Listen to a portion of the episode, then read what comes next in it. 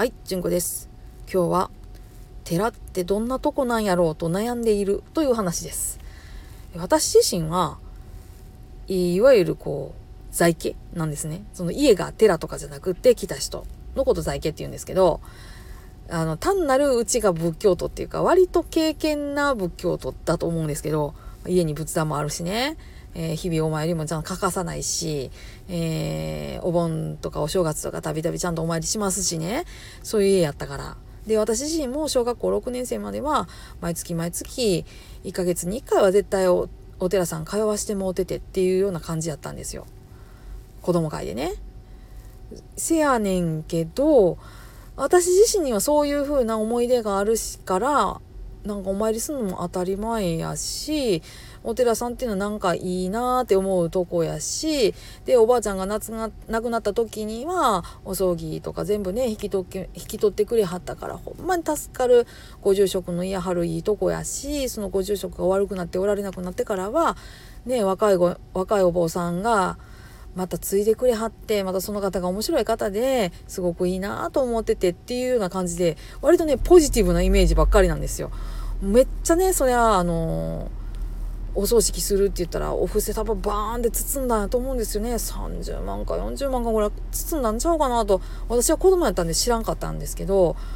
ほんでもそれが私自身がやるって言ったら全然妥当やなと思うし父や母の葬儀をね私がきっとすることになろうと思うんですがその段になっても全然妥当やなと思うくらいなんでね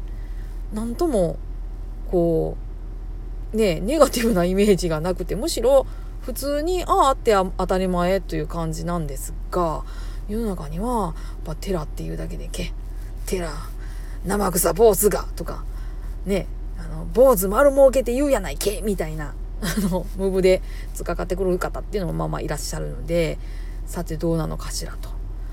思ったりしてるわけなんです。で宗教者っていう部分では宗教者に求められる役割っていうのがあろうかなというのは日々感じることでじゃあ何にもそのね漱石とかね僧侶の資格とかそういうもんがない私みたいな嫁には